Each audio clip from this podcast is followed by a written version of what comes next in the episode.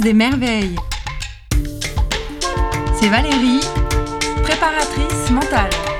Viens découvrir des expériences de vie captivantes, inspirantes. Allez, on part ensemble explorer ces vibrations, ces kiffs qui t'animent, le génie authentique qui donne du sens à nos vies. C'est ton podcast qui révèle les talents. Bonjour Rudy. Bonjour. Alors Rudy, nous nous sommes déjà rencontrés. Oui. Alors c'était pas du tout dans le, le confort euh, des quatre murs d'une maison, c'était plutôt en extérieur sur un circuit. Tout à fait, tout à fait. La première fois que je t'ai vu, tu avais un casque sur la tête et moi aussi, si j'ai bonne mémoire. C'est ça. Alors par contre, c'est pas moi qui pilotais. Non. C'était mon rôle ce jour-là. Voilà. Est-ce que tu peux euh, expliquer un petit peu ce que tu as, ce que tu avais proposé ce jour-là? Parce que j'avais trouvé ça génial. Ben, la demande euh, de, mes partenaires d'Alpine et d'une connaissance amie commun, il y avait une journée de baptême circuit de Charade, magnifique circuit euh, qu'on a à côté de chez nous. Donc dans une, très belle Alpine à 110 et voilà j'avais le plaisir parce que c'est toujours un plaisir pour moi de faire partager euh, euh, des gens qui pour la plupart du temps ne connaissent pas euh, deux trois tours de circuit en mettant un petit peu la voiture dans ses derniers retranchements. C'était euh, pour euh, finalement c'était euh, comme un atelier euh, cohésion ou en tout cas divertissement euh, pour un organisme de formation qui s'appelle euh, l'ORIF-PL. Et donc il y avait une personne qui avait eu cette excellente idée de te faire intervenir toi à ta façon. C'était pas du tout assis sur une chaise à t'écouter où tu allais nous, nous parler de ton activité. Là c'était vraiment du réel, du concret et surtout de la vitesse. Et euh, alors j'avoue, j'ai un peu feinté. euh, J'ai attendu vraiment jusqu'à la fin. J'ai pu faire deux, deux baptêmes à tes côtés. Et c'était vraiment sympa. Ouais, T'avais bien vu, mais il était temps parce que les pneus, euh, les pneus, on pouvait plus. C'était vraiment la fin. Je crois qu'on avait plus d'essence d'ailleurs. J'ai failli te faire le coup de la panne, mais voilà. j'ai pu rentrer à Clermont de justesse. C'est vrai, c'est vrai. D'ailleurs, je t'avais pas demandé si tu avais pu rentrer, mais c'est vrai que on, on pense pas à ses à côté. Mais voilà, un, un pilote, il a la responsabilité de, tout un tas de facteurs. Et justement, alors, euh, tu pilotes euh, quoi exactement euh, et depuis quand? Bah, Actuellement, donc je cours en championnat de France des circuits, donc des courses en paquet, comme vous connaissez, similaires à la Formule 1, euh, dans un championnat qui s'appelle le championnat de France GT. C'est le championnat, on va dire, phare français, avec des voitures dérivées de la série. Euh, pour ne pas les citer, des Audi R8, euh, des euh, Lamborghini, des Alpine A110, enfin, etc. Et toutes ces voitures se retrouvent dans un championnat commun où on est deux pilotes par voiture. Mhm. Donc c'est une petite nouveauté pour moi, c'est d'avoir un coéquipier. Donc euh, l'un prend le départ, euh, un relais en milieu de course et l'autre termine la course, bien sûr, et le lendemain c'est l'inverse. D'accord. Alors moi, je connais euh, Gran Turismo en jeu vidéo, mais effectivement, euh, j'ai pas forcément euh, suivi toutes ces, euh, toutes, enfin, toutes les subtilités de toutes les compétitions.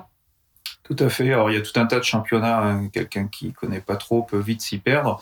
Mais, euh, mais vraiment, le championnat de France GT, il y a plus de 40 voitures au départ. Les constructeurs euh, sont impliqués. C'est vraiment le, le niveau le plus relevé euh, en France actuellement et de loin. Hmm. Et alors, ton binôme, est-ce que c'est toujours le, le même? Est-ce qu'il a changé? Comment ça se passe pour les binômes?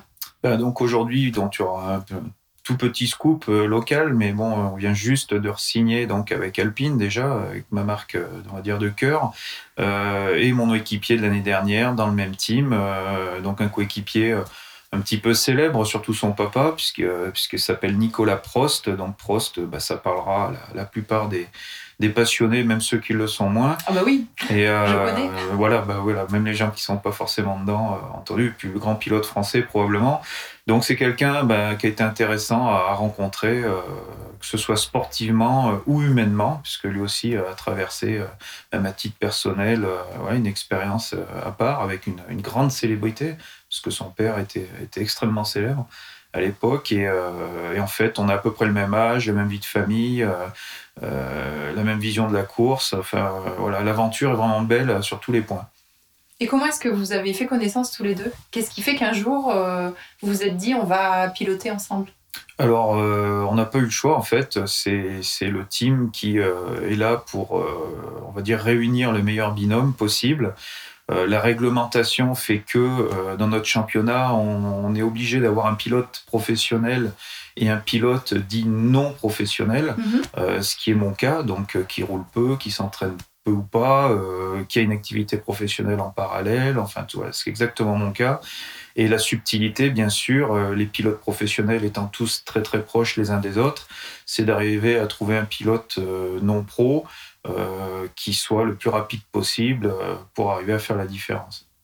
D'accord. Et, et, tu as passé des, tests? Comment ça se passe pour sélectionner ce, ce pilote non pro? Non, non, pas du tout. C'est bon, les, les, les, gens dans le milieu connaissent le palmarès de, de chacun.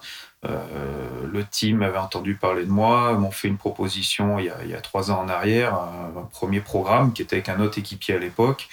Euh, le test s'est résumé à quelques tours euh, sur un circuit d'Alès qui ont tout de suite été rassurants et, puis l'aventure, l'aventure est partie comme ça. D'accord.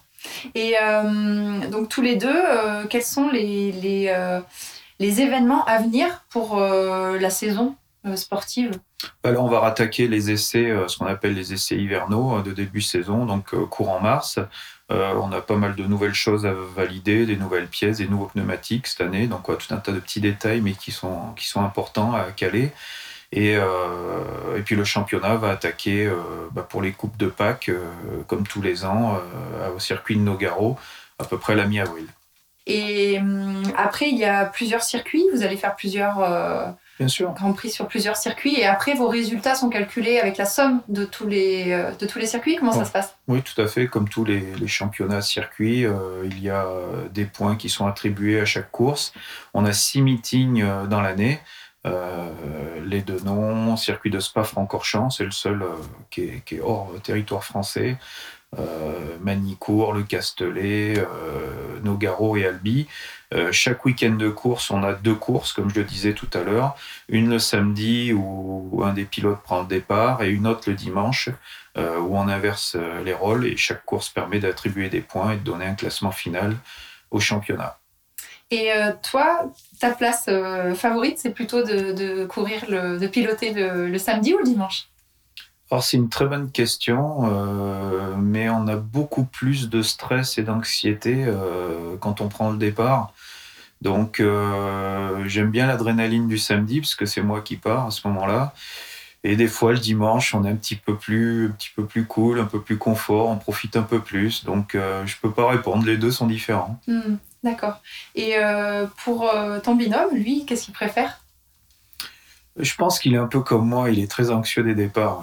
Je ne peux pas répondre à sa place, mais, euh, mais je sais que même pour lui, malgré son expérience, euh, les, les, départs est une grosse source de stress. Hmm.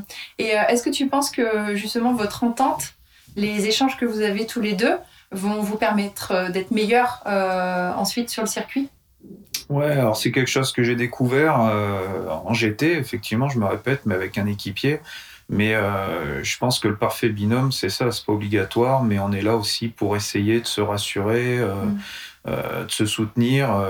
on commence un petit peu à se connaître un peu plus, à connaître les réactions de chacun. Donc voilà, un petit mot, un petit geste avant le départ, ça peut effectivement aider. Mm. Et alors, qu'est-ce qui fait que tu aimes piloter? Et qu'est-ce qui fait que tu as choisi cette formule, on va dire, de, de compétition et, et, et ces voitures-là ces voitures -là bah, il y a deux aspects. Il y a un premier aspect, euh, c'est le, le, produit en lui-même, puisque je suis passionné de, de, de mécanique, de sport mécanique, euh, de longue date, que ce soit moto initialement pour en reparler ou de voiture ensuite. Donc le, le produit, l'environnement euh, me plaît. Euh, J'irais même professionnellement, puisque j'ai des liens aussi avec, avec l'auto euh, dans ma vie professionnelle. Donc c'est vraiment un combo qui fonctionne très très bien. Et ensuite, au-delà du sport mécanique, euh, je pense faire partie de ces gens qui ont besoin de, de compétition, d'un challenge. Euh, moi, ce qui me plaît, euh, c'est pas de, c'est pas de participer, c'est de gagner. Mhm. Euh, c'est peut-être une philosophie de vie, peut-être que ça se transpose dans les affaires ensuite, mais mais ce, ce besoin irrévocable de voilà de compétition et avec un objectif unique, c'est d'être le numéro un. Hmm. Et il y a des circuits que, que tu préfères euh, Est-ce qu'il y a des, des, euh, stratégiquement parlant, est-ce qu'il y a aussi des, des, virages que tu préfères C'est quoi tes points forts, peut-être en, en, tant que pilote? En théorie, on peut se sentir plus ou moins à l'aise selon les circuits. Beaucoup diront ça, j'aime beaucoup. Je j'essaie de pas rentrer là-dedans. Mmh. Euh, pour moi, euh, c'est un peu ce que je comprends pas en sport, euh, dans les sports d'équipe où on voit des, des équipes être forts à domicile et moins forts à l'extérieur. Par exemple, c'est un phénomène que j'ai jamais compris. Moi, je me pose pas de questions. Le circuit, c'est le même pour tout le monde, que je mmh. l'aime ou que je l'aime pas. Euh, on doit travailler, euh, on a des outils pour ça, de l'acquisition de données, des vidéos. Euh, je me pose pas ces questions-là, je me trouve pas d'excuses, mm. quel que soit le temps. J'irai jamais, j'aime pas la pluie, j'aime pas ce virage, j'aime pas ce circuit. Je rentre pas dans ces considérations. Le but, c'est de poser les roues, d'aller le plus vite possible. Mm. On appelle ça des attributions causales internes. C'est-à-dire que les sportifs de haut niveau, s'ils attribuent leurs échecs ou même leurs réussites à des facteurs externes, eh bien, euh, leurs échecs sont plutôt attribués à, des excuses, c'est-à-dire euh, je ne suis pas responsable de ce qui m'arrive et ça n'amène pas les personnes à s'entraîner finalement. Si on se dit c'est la faute de l'arbitre, c'est la faute du circuit, ça va pas nous amener à, persévérer dans l'entraînement. C'est ce que moi j'entends euh, avec mon regard d'enseignante en psychologie du sport. En fait. C'est ce qu'on m'a inculqué, je dirais à l'époque, mes mentors m'ont inculqué euh, ne jamais accuser le matériel, ne jamais trouver d'excuses. C'était euh, strictement interdit. Hmm. Et euh, comment est-ce que tu t'entraînes alors? Est-ce que c'est quotidien? Est-ce que c'est par peut-être semaine d'entraînement? Ou comment ça se passe? Alors malheureusement, mon statut et, la pratique du sport mécanique ne permet pas de rouler très régulièrement, même plutôt rarement. Donc euh, la, préparation, elle passe déjà par une préparation physique. Euh, non pas qu'on ait un effort similaire à de l'athlétisme dans une voiture de course, mais on atteint quand même des températures relativement élevées. Hein. On monte jusqu'à 60-70 degrés dans l'habitacle dans certaines courses, avec, je vous le rappelle, un casque, euh, mm. des vêtements inifugés, une combinaison. Euh, donc on, a besoin d'avoir une très très bonne résistance physique, euh, même mentalement. les courses sont relativement longues, on a tendance à vite se déconcentrer, à souffrir de la chaleur, de la fatigue. malgré tout, on prend des secousses, on prend des coups, la nuque souffre beaucoup. Donc euh, la préparation physique est importante. Et aujourd'hui, on a, on a, Dieu merci, un outil, un nouvel outil qu'ont pas bénéficié nos, aïeux, euh, c'est le simulateur. Mm. Et, euh, simulateur, chose que j'ai découvert il y a que deux ans, qui permet quand même de travailler pas mal de réflexes. On peut pas parler de feeling similaire à une vraie voiture. Mais en tout cas, tout ce qui est trajectoire, vitesse de volant, ce qu'on appelle les contrebraquages, les points de corde, les courses en ligne avec des, ou des vrais pilotes ou des gamers, mais des gamers, euh, des pilotes professionnels de jeux vidéo. Euh, bah, ça permet de, travailler tout un tas d'aspects intéressants. Donc c'est beaucoup mieux que de ne rien faire. Exactement. Et, justement, euh, quelles sont d'après toi les habiletés, on va dire, techniques, tactiques, peut-être mentales, que doit avoir un, pilote, en, tout cas que doit développer un pilote. Par exemple, euh, tu disais la résistance à la chaleur, euh, peut-être euh, la concentration parce que vous roulez longtemps, peut-être la rapidité dans, les gestes hein, pour les braquages, contre-braquages, etc. Est-ce que c'est aussi une coordination entre les pieds, le cerveau et puis la, la main? Enfin, voilà. Hum, c'est pas faux. Alors, pendant longtemps, je me suis demandé le, quel rapport il y avait entre, entre tous les différents sports. Et je me suis aperçu que euh, je faisais partie de, gens qui, par exemple, je joue pas au foot, j'ai jamais joué. Je veux pas être méchant, mais j'aime pas trop ça. Euh, et pourtant, euh, les rares fois où on fait un foot parce qu'on est une bande de copains, bah, je driblais tout le monde et je mettais des buts. Je comprenais pas trop pourquoi. J'étais peu plus doué, on va dire, que la moyenne. Euh, et dans la plupart des sports, je me suis dit, mais tiens, c'est bizarre. Bon, c'est pas tout à fait un hasard. Les sportifs de haut niveau, quoi qu'ils touchent, je pense qu'ils ont, ils ont des, des, prédispositions, mais j'avais du mal à comprendre le rapport avec le sport mécanique. Et je l'ai découvert il n'y a pas longtemps euh, avec un, préparateur physique euh, qui s'appelle Mathieu Fafourneau sur Clermont, qui s'est spécialisé dans la, dans la préparation euh, des pilotes Mhm. et qui m'a fait travailler quelque chose de nouveau, c'est des réflexes. En fait, c'est des plods avec des lumières qui s'allument, vous savez. C'est un peu la mode en ce moment, et pilotes de F1 se préparent comme ça. Et, euh, et en fait, on travaillait effectivement tous ces réflexes-là. Et euh, en fin de compte, je me suis retrouvé à travailler avec un pilote euh, de la région, un autre très bon pilote euh, de circuit qui fait ça depuis plusieurs années. Euh, et au final, euh, d'entrée de jeu, euh, j'étais aussi performant que lui sur, euh, sur cet exercice. Et euh, ce qui prouve bien que bah, quelque part, on a la chance, là ça se travaille pas, c'est on a vraiment la chance d'avoir une prédisposition. Et en l'occurrence, là c'est vraiment sur des réflexes. Les réflexes à 200 km/h, quand une voiture de course vous échappe, elle a beaucoup plus de grippe qu'une voiture de route. Euh, il faut avoir une vitesse de réflexe sur le volant de contrebaquage qui est extrêmement précis, extrêmement rapide. Et c'est pour ça que beaucoup de gens ont du mal au départ ou doivent travailler ces sujets-là. Euh, mais vous n'avez pas idée de, la réactivité qu'il faut avoir. Et quelque part, ça, ça fait partie des choses qui peuvent se travailler probablement, mais euh, qu'on a un peu dîné ou pas. Et, j'ai remarqué ça, effectivement, ce phénomène que je méconnaissais. Mhm. Donc toi, tu étais déjà, on va dire, doué pour ça, ou peut-être que parce que euh, depuis ton plus jeune âge, euh, tu, tu entraînes euh, ce réflexe en regardant peut-être, en imaginant que tu, que tu pilotes? Bah, si je l'ai travaillé, ça serait vraiment inconsciemment. Et comme je viens de le dire, j'ai découvert cet aspect que récemment. Mm. Après, le don, oui, oui, alors c'est difficile de dire ça, mais, mais c'est vrai que dès que tout petit, euh, bah, en scooter, euh, c'est moi qui allais le plus vite, c'est moi qui Mm. mettais le plus d'angle, c'est moi qui attaquais le plus. Euh, oui, clairement, il y avait, j'avais la chance d'avoir euh, des prédispositions pour le sport mécanique, c'est évident. Et euh, lorsque tu pilotes, quels sont tes sens que tu utilises le plus? Alors, il peut y avoir euh, la vision, parce que je sais que c'est différent pour, euh, pour, pour, les, pour tous les pilotes. Ça peut être l'audition aussi, le bruit du moteur, des accélérations, etc.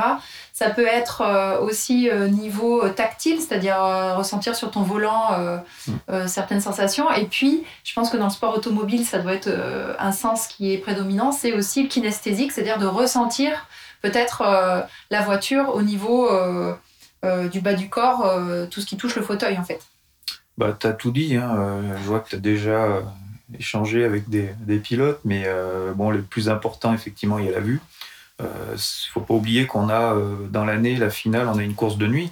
Donc, Ah bon? euh, c'est quelque chose même qu'on travaille hein, en, en prémisse, en simulateur, justement, avec des lunettes stroboscopiques, avec des traitements de, de, de myrtille, euh, des, des choses qui fonctionnent hein, pour développer la vue. Et ensuite, euh, bah, effectivement, le terme technique que tu employais, que je méconnaissais, mais euh, nous on appelle ça le, le ressenti euh, dans le baquet, piloter avec ses fesses. euh, Ouais. c'est- une chose qu'on dit. Et en fait, euh, bah, c'est vrai, on fait corps, il faut arriver à faire corps euh, avec sa voiture. Et euh, effectivement, il y a une sorte de, de sentiment euh, de- de- d'union qu'on fait. euh, euh, je pense que même les yeux fermés, on sentirait quand la voiture nous échappe. Et inconsciemment, on arriverait à, à contrebraquer euh, juste ce qu'il faut. Euh, on pourrait presque la piloter. Je me comprends, hein. mais sur un parking sans obstacle, je pense qu'on serait capable de mettre une voiture en travers en ayant les yeux bandés et la rattraper. Hmm. Et d'après toi, est-ce qu'il y a des, choses que tu peux encore améliorer dans ton pilotage? Est-ce que ça peut être les trajectoires? Est-ce que ça peut être la résistance à, la fatigue Je pense avoir atteint euh, un niveau correct à ce niveau-là. Il y a toujours à travailler.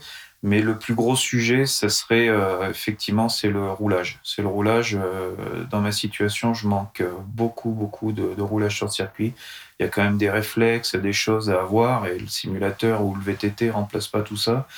Donc, euh, on est en train de voir justement pour essayer d'avoir un- une solution pour un double programme, Mhm. euh, c'est-à-dire euh, faire un autre championnat en parallèle, quel que soit le niveau, quel que soit l'objectif, mais ne serait-ce que pour accumuler des kilomètres pour rouler un maximum.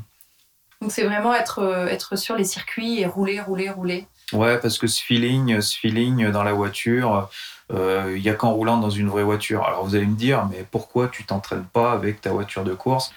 Nos voitures de course, c'est des voitures euh, qui coûtent très très cher en entretien. Et savoir qu'une séance d'entraînement, ça coûte aussi cher qu'une course au final. hein. on Ah oui. calcule au, au temps roulé.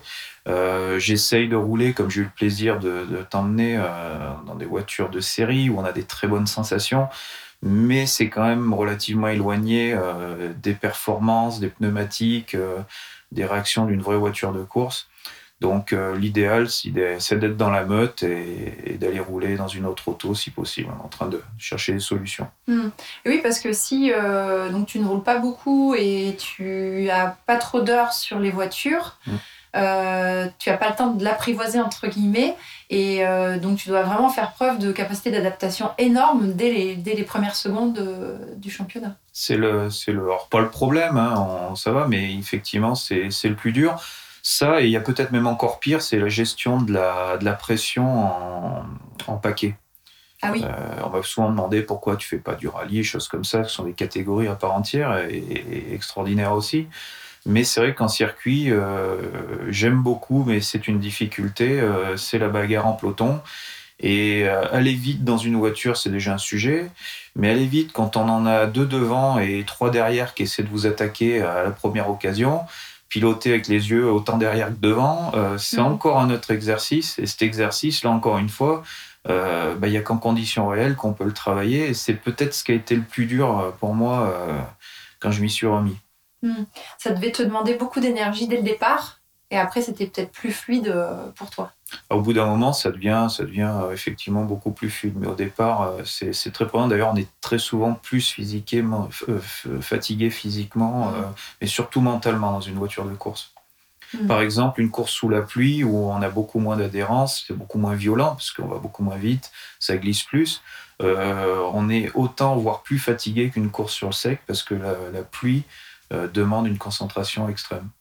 Et alors, depuis, euh, depuis ton plus jeune âge, est-ce que tu as toujours souhaité devenir pilote? Euh, Tu parlais de scooter, de moto. Qu'est-ce que tu as piloté dans ta vie et, quel est finalement ton, palmarès? Bah en fait, moi j'ai attaqué à l'époque en moto, parce que je viens de la moto circuit, donc c'était un parcours un peu atypique. Pas du tout de la voiture. J'ai toujours été passionné de voiture. J'en rêvais déjà adolescent.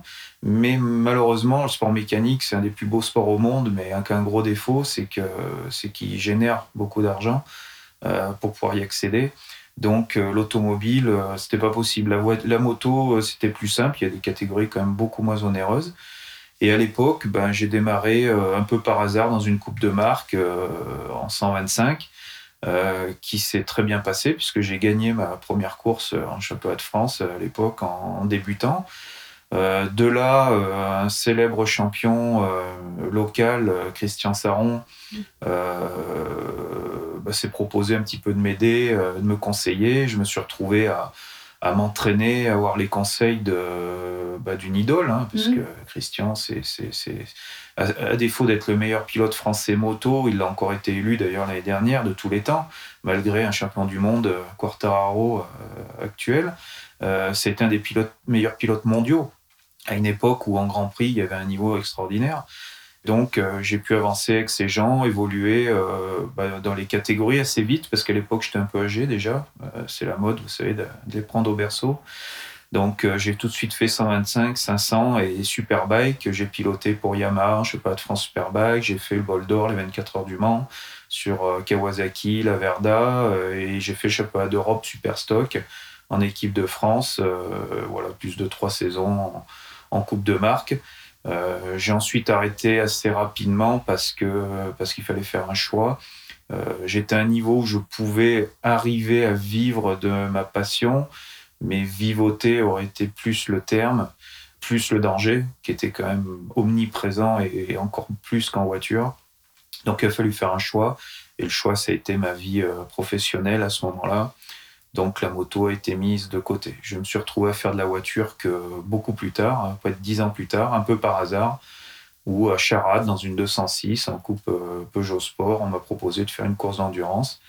Euh, le résultat étant plutôt euh, satisfaisant pour une première, ben voilà, l'aventure a commencé comme ça en faisant différentes catégories. Euh, le Peugeot Sport, où on a gagné la première année les 24 heures de Manicourt, euh, on a gagné 6 heures de, d'Estoril, des belles courses. L'année d'après, j'ai fait euh, trois saisons en Midget Series. C'est une coupe de marque hein, où il y a une quarantaine de voitures au départ. Tout le monde a la même, avec mhm. des moteurs de moto à l'époque. Donc c'était un gros championnat hein, où, sont sortis d'ailleurs des, pilotes professionnels maintenant connus. Bah, c'est trois saisons de sprint, puisque course sprint, hein, donc cette fois-ci sur une, courte durée. je les ai gagnés les trois années, 2008, 2009, 2010. j'ai re-arrêté la compétition. Quatre ans après, j'ai rattaqué une nouvelle catégorie, le Super Tourisme, Championnat de France Super Tourisme, mhm.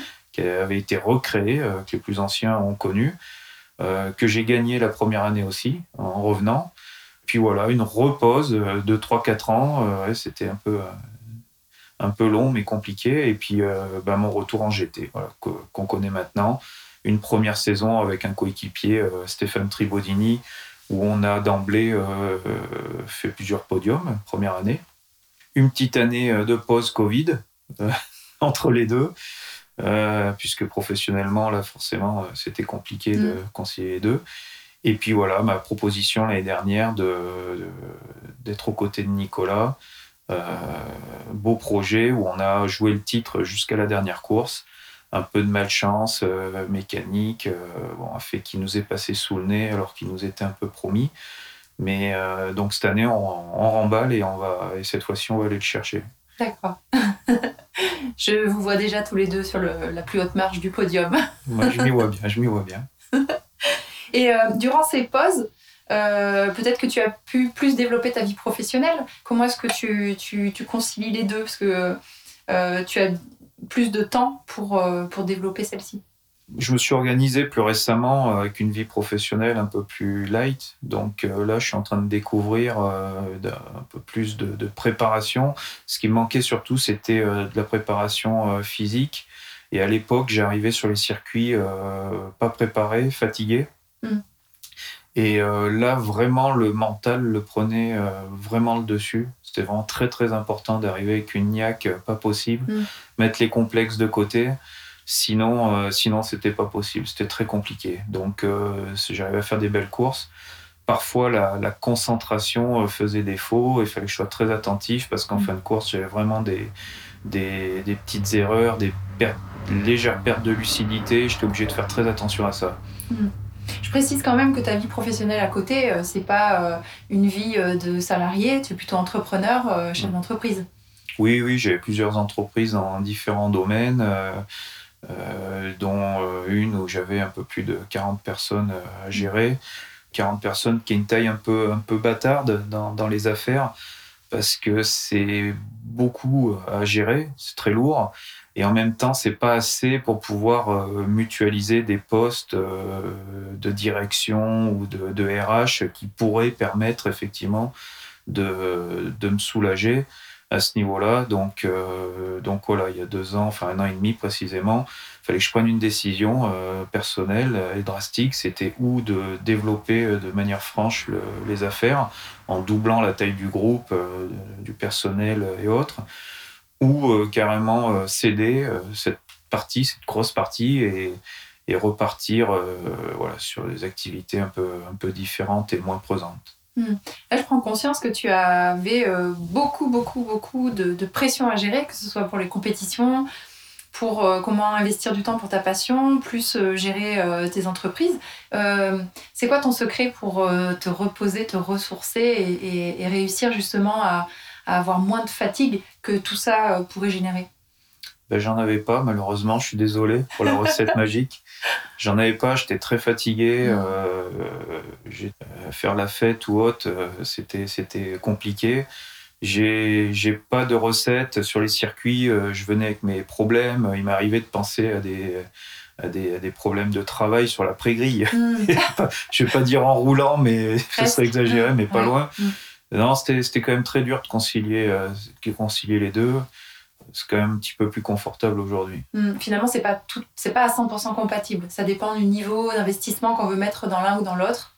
Ben, c'est pas que c'est pas compatible parce que ce serait dommage de passer à côté. On n'a hmm. qu'une vie et puis les deux, les deux, le, on travaille le mental, la combativité et ça, hmm. ça sert dans les deux cas. C'est pas incompatible. Après, c'est simplement que c'est épuisant. C'est plus un, choix de priorité, c'est-à-dire euh, quand tu as deux activités prenantes comme celle-ci, peut-être euh, c'en est une qui doit prévaloir, sur l'autre. Et, inversement, toi, peut-être pendant un, certain temps, c'était tes entreprises.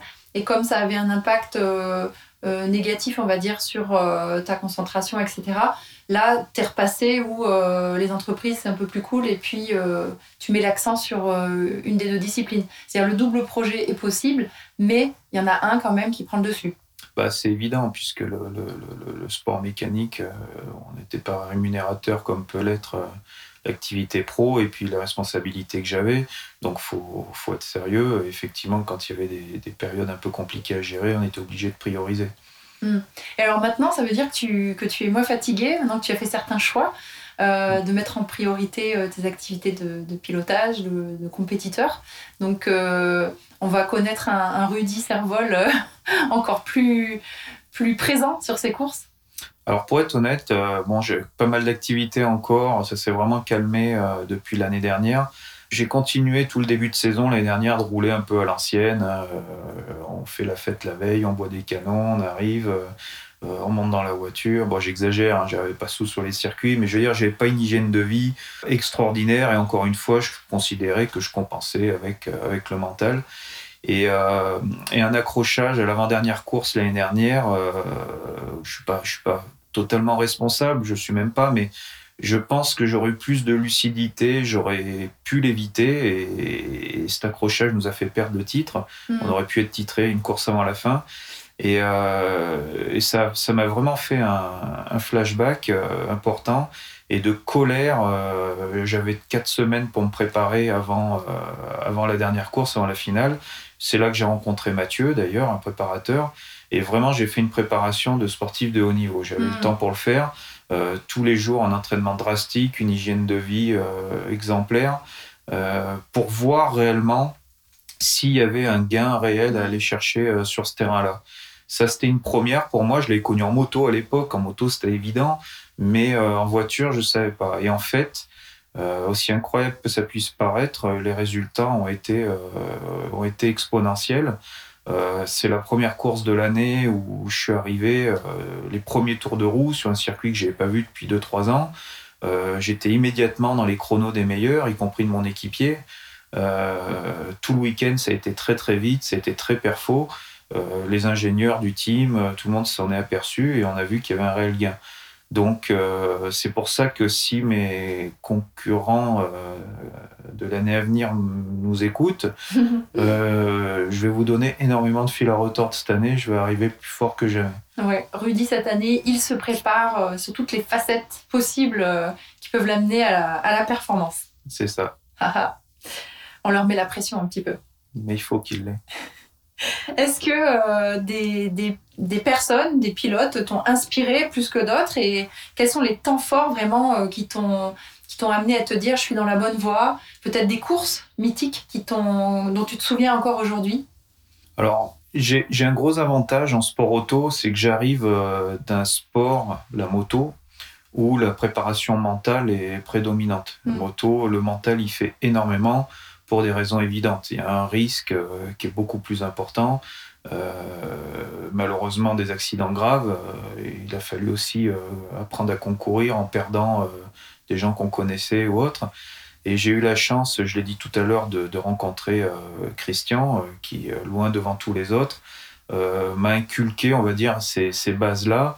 de la prépa mentale où on était indestructible pour la moto, on partait je pense pas que les gens puissent se rendre compte, mais on, c'est dur ce que je vais dire, mais on partait à la mort. Mm.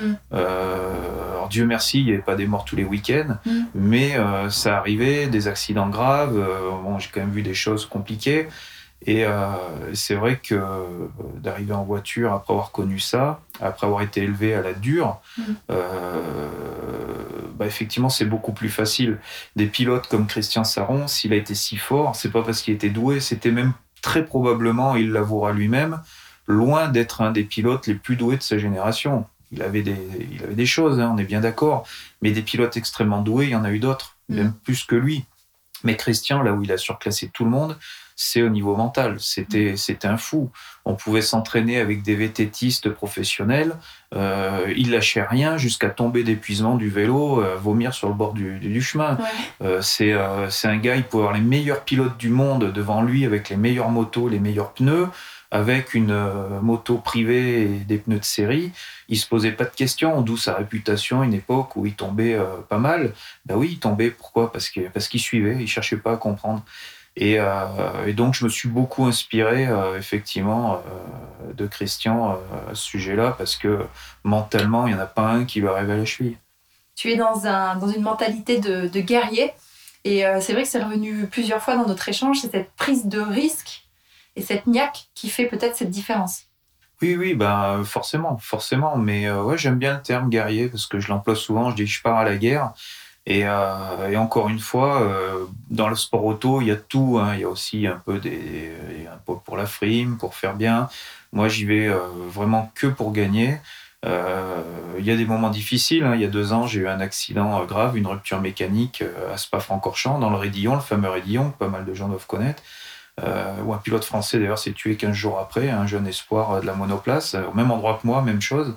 Bon, ben, je suis parti à l'hôpital, j'ai rien de cassé. Euh, je me suis sauvé de l'hôpital euh, sous morphine. j'ai pris un mur à 200 quand même hein, dans la mmh. figure. et le lendemain, j'étais dans la voiture pour le deuxième départ. tous mes, mes, mes, copains ou collègues de l'auto, la plupart étaient, ils comprenaient pas, ils n'avaient jamais vu ça. Mais encore une fois, c'est le mental de la moto. La moto, on roulait cassé, j'ai roulé avec des poignets cassés, avec des chevilles cassées. Euh, on avait vraiment cette mentalité de guerrier. Donc euh, à côté, euh, j'irais presque la voiture à comparer, c'est facile. Quoi. Hmm. Oui, finalement, c'est un peu plus de confort, malgré tous les risques, Bien sûr. tous les risques qu'on est en train de, de on découvrir. Va pas, On va pas se mentir, il y a des risques, certes, mais, mais beaucoup moins que sur, que sur deux roues. Hmm. Et quel est le souvenir de ta plus belle course ou celle qui t'a le plus euh, euh, appris de choses ou peut-être celle euh, qui, qui t'a donné cette âme de guerrier? Sincèrement, il y en a eu plusieurs. Je ne peux pas en citer une. Si je veux vraiment mettre l'accent, je pense que la plus importante, ça a été la première en, course auto, en, sprint, hein, je parle. Pourquoi? Parce que ça peut être compliqué à comprendre, mais entre être devant, se battre devant, faire des podiums et gagner des courses, il y a une grosse différence. Et il y a un gros cap, y compris mentalement, euh, à passer. Et d'ailleurs, on peut voir des célèbres cyclistes ou autres qui, euh, souvent, euh, des sportifs de haut niveau, avoir fait des carrières régulièrement, deuxième, troisième ou autre. Et je pense pas que ce soit vraiment un hasard ou qu'ils aient pas eu de chance de tomber sur quelqu'un extraordinaire. entre être dans les meilleurs et être le meilleur, il y a vraiment une grosse différence. Et ce cap, une fois que je l'ai eu passé, qu'on a la chance de le passer, on n'appréhende plus les courses d'après de la même manière. On vient plus pour faire le meilleur résultat possible, on vient pour gagner, mm. uniquement gagner. Et comme disait mon célèbre, euh, mon célèbre mécène, je disais tout à l'heure, être deuxième, c'est être le premier des, des mauvais. C'est ce qu'il me disait. C'est violent, oui. mais euh, vous voyez comment on a été élevé. C'est bien, t'es deuxième, t'es le premier des mauvais. Ben t'as plus qu'à gagner. ok. Pour toi, gagner, c'est vraiment ta, ta culture. C'est vraiment euh, en toi. C'est c'est le seul et unique objectif. Or, c'est triste parce que, en fin de compte, je prends pas de plaisir. J'irais presque dans un stade où, quand on gagne une course, c'est normal. C'est voilà, le mm. boulot est fait, on a fait le taf, on est venu pour ça et on a rempli la part du contrat. Il y a du plaisir, bien sûr, mais c'est normal. Mm. Par contre, si ça gagne pas, mes proches le savent, en général, je suis plutôt ronchon euh, la semaine qui suit. c'est toute la subtilité du haut niveau, c'est être toujours au, top et, devant les autres. Ben, je ne sais pas si c'est ce qu'il faut euh, expliquer effectivement à nos, jeunes hôtes. Hein. On nous a toujours appris euh, l'importance c'est de participer. Mais je pense que oui, ça paraît évident. Pour être le meilleur, pour espérer gagner, il ben, faut, faut venir pour ça. Mm. Si on se vient en disant je vais faire de mon mieux, euh, je suis pas sûr que ça suive quand on est en bagarre dans le dernier tour. Je suis pas sûr que ça suffise. Hmm. Après, je pense qu'aussi en fonction des personnes, certaines arrivent à gérer cette pression de la gagne et d'autres un peu moins et, se focalisent plutôt sur des objectifs. Euh, euh, techniques, tactiques, de processus en fait. Et d'autres, comme toi, ont besoin de ce challenge parce que ça les, hmm. ça les anime et ça les booste. En fait, c'est un peu le parallèle entre euh, le stress, euh, le bon stress, le mauvais stress, celui qui nous booste. Je pense qu'il y a un certain niveau euh, qui nous rend plus fort. Et par contre, ce niveau-là peut être plus bas chez certaines personnes. Après, ça ne veut pas dire que ça ne les booste pas aussi, mais je pense qu'il faut bien se connaître. Et toi, tu sais que plus il y a de l'enjeu, plus tu vas être bon en fait. Alors, tu as raison, et je pense que c'est, ça dépend des gens. On entend beaucoup de, pilotes de haut niveau euh, dire euh, répéter, je vais, je vais me faire plaisir. Voilà. Euh, et je pense que c'est un moyen pour eux de, de déstresser, de, de, se mettre dans un état d'esprit qui, qui, qui leur convient. On l'entend beaucoup en MotoGP actuellement, d'ailleurs. Après, il y a un peu des phénomènes de mode. Mais, euh, mais ouais, j'ai un peu de mal, ça, j'arrive pas. Je viens pas pour me faire plaisir. D'ailleurs, je ne prends pas de plaisir. Beaucoup de gens sont surpris mais euh, je ne prends pas de plaisir à faire des tours, euh, à piloter. Mon plaisir, c'est euh, c'est terrible, mais c'est la gagne, rien d'autre. Hmm. Bah, pour un sponsor, pour un mécène, c'est sympa de, de t'avoir comme pilote. oui, ils se plaignent pas, ils se plaignent pas en général, mais on est tous, on est une équipe, il hein, ne faut pas l'oublier. Et, et aujourd'hui, notre ingénieur, mon équipier, on est dans cet état d'esprit. Et c'est ce qui fait que c'est perfo. Hein. Hum. Justement, cette équipe, elle est composée de, de qui? Parce qu'on ne pense pas forcément à ceux qui changent les, les, les pneus. Euh, hum. mais euh, voilà, une équipe, euh, c'est un staff, c'est hum. plusieurs personnes. Et toi, si tu devais faire l'inventaire de, de, toute ton équipe, combien il y a de personnes à peu près? Alors, le, donc moi je suis dans une équipe indépendante, hein, une équipe qui intervient officiellement pour, pour Alpine, donc c'est une équipe à part que j'ai découvert il y a deux ans, hein, je ne connaissais pas. Tout le monde a un rôle. Et ce qui est sympa, c'est le, le, parallèle qu'il y a entre l'entreprise, euh, justement le sport auto à ce moment-là, parce que certains pilotes euh, sont hautains, euh, considèrent que tout leur est dû et que je vais être méchant, mais que les mécanos, en gros, je vais pas employer le terme c'est des merdes, mais ça peut mm. aller jusque-là dans certains cas. non, il faut mutualiser son équipe, faut les motiver, faut être attentif, faut faire attention à eux. Et si, euh, si on fait ce travail-là comme on le ferait avec nos équipes euh, professionnelles, ben, ils, nous le, ils nous le rendent bien et ça contribue euh, à une bonne préparation de la voiture, un bon suivi, au changement de pilote, avoir des gens performants. On gagne ensemble, comme on dit, et des fois on perd ensemble, mais c'est beaucoup plus un sport d'équipe qu'on pourrait le croire. Bah, finalement, euh, c'est euh, redistribuer euh, l'importance de chacun. On ne se rend pas compte que le, effectivement, le mécano, il est essentiel. Parce que justement, comme tu le disais tout à l'heure, un problème mécanique et tout est foutu. Quoi. Ah, mais autant que pilote, des bons pilotes, il y en a plein. Mm. des bons mécanos, il n'y en a pas tant que ça. Des très bons ingénieurs, il n'y en a pas beaucoup. Donc, il faut avoir un bon combo entre tout ça et, l'entretenir. Ça me paraît important. Donc, j'ai toujours beaucoup, beaucoup de respect pour mes, équipes et mes mécanos. Euh, c'est des gens, en général, avec qui je suis très proche et avec qui je partage une bière volontiers euh, dès que c'est possible. Mais C'était beau de, le souligner.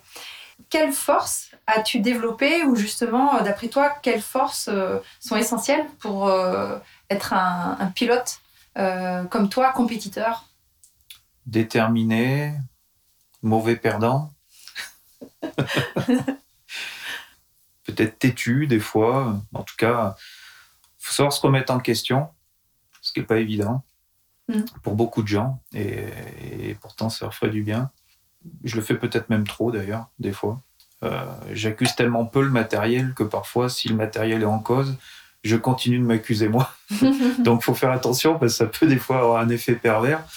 Euh, mais voilà, en tout cas, de la, détermination, euh, pour moi, c'est ce qui me paraît arriver en premier. Mm.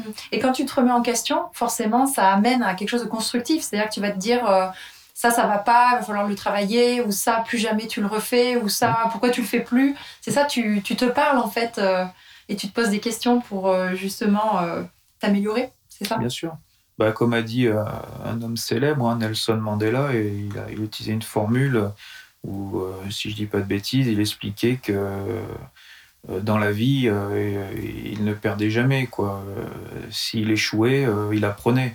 On continuait d'apprendre. Donc on le dit souvent, hein, on apprend de ses erreurs.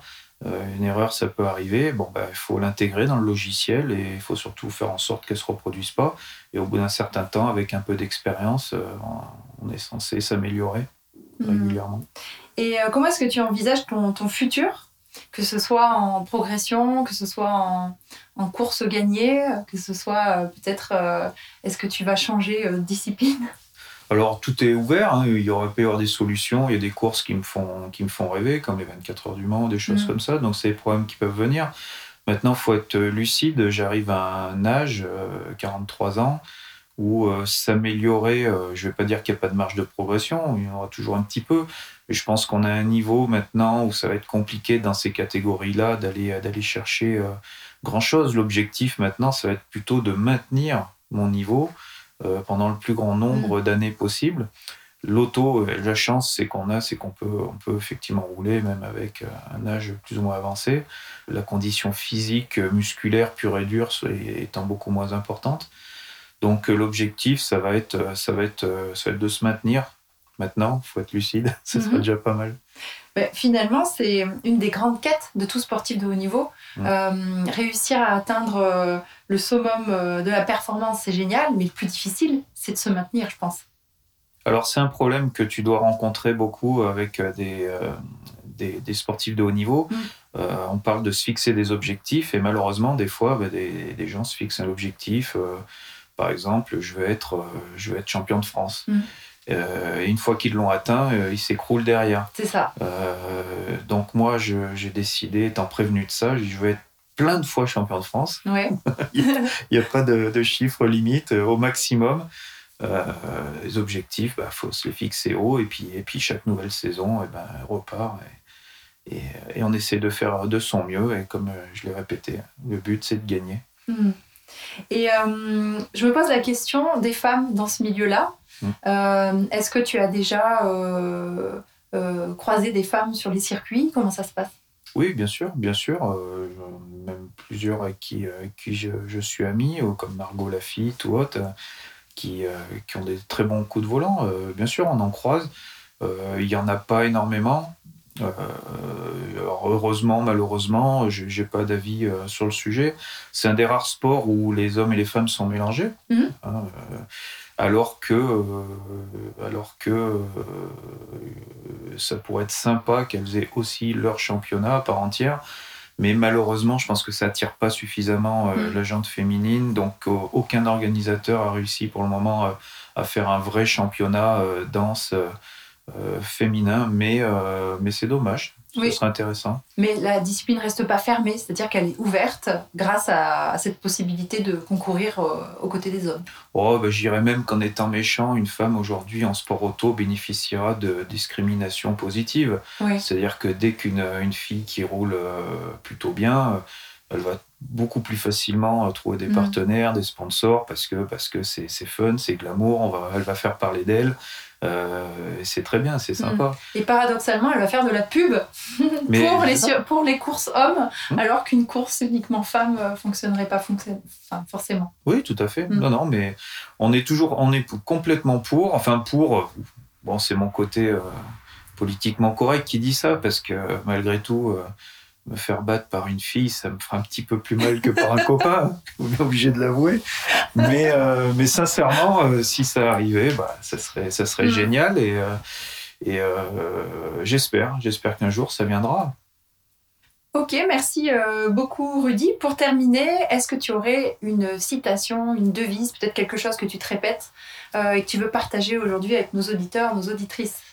Alors j'ai des citations à titre personnel, j'en ai plein comme tout le monde, j'en connais plein et puis elles n'ont rien de très original, mais je vais vous en avouer une aujourd'hui qui est un petit peu un secret et euh, que m'avaient transmis euh, ben, mes amis euh, de la pilote moto à l'époque, qui va parler aux passionnés de sport mécanique et je me la répète à chaque fois avant de rouler. ne te fie pas à ta sensation que tu as d'attaquer, fie-toi à la glisse uniquement. Donc ça, ça veut dire que quand vous rentrez à 200 ou 300 euh, dans une courbe avec une voiture ou une moto, c'est très très très impressionnant, ça passe très fort et votre cerveau vous envoie une information en vous disant euh, putain là ça va vite quand même. Et effectivement, ça va très vite. Mais est-ce que on a perdu la limite Elle est où la limite? La limite, c'est quand on perd l'adhérence, quand ça commence à glisser. Hmm. Donc la subtilité d'un pilote rapide, c'est d'être capable d'aller chercher la limite sans tomber ou sans sortir de la piste, bien sûr. Donc ça, c'est facile à dire. Mais en résumé, ça veut dire que dans chaque virage, quelle que soit la vitesse, tant que la voiture n'est pas en glisse, eh ben, c'est qu'on n'est pas à la limite. Donc, faut aller la chercher. D'accord. Ne te fie pas à ta sensation d'aller vite, d'attaquer. Fie-toi à la glisse uniquement. Hmm. Tu sais te focaliser sur euh, vraiment euh, la chose qui fait que euh, ça va te permettre d'aller euh, au maximum de tes possibilités et des possibilités de la voiture, c'est ça? Mmh, Complètement. Bah oui, on est là pour notre job, c'est d'amener la voiture à sa limite. Mmh. Et la limite, c'est la glisse. Mais il faut pas trop glisser parce qu'après on perd du temps. Donc oui, c'est tout un art euh, subtil, Donc, tu es un guerrier de la subtilité. si tu veux. Eh bien, merci beaucoup, Rudy. Aurais-tu, euh, pour terminer, quelqu'un à nous recommander, une prochaine merveille à interviewer? Bah, j'en connais plusieurs, mais, euh, mais oui, j'ai fait allusion euh, plusieurs fois à, un pilote euh, extraordinaire de moto. Donc, euh, spontanément, euh, je pense à Christian Saran. Je pense que ça pourrait être une super interview pour Mm. tout le monde. Ben, Merci beaucoup. Je t'en prie. À bientôt, Rudy. Et au plaisir. En voiture, hein, s'il te plaît. Et avec grand plaisir, oui, en passagère, exact. Ouais. On refera ça. Merci. À bientôt. Au revoir. C'était Rudy Servol, 43 ans, pilote et entrepreneur. Il sait se remettre en question et trouver le bon état d'esprit pour gagner. Rudy vous invite à piloter votre vie avec une âme de guerrier. Si tu souhaites aussi partager ton talent avec nous, ou si tu connais une prochaine merveille, contacte-moi sur les réseaux sociaux. Valérie Buisson, podcast Les Merveilles.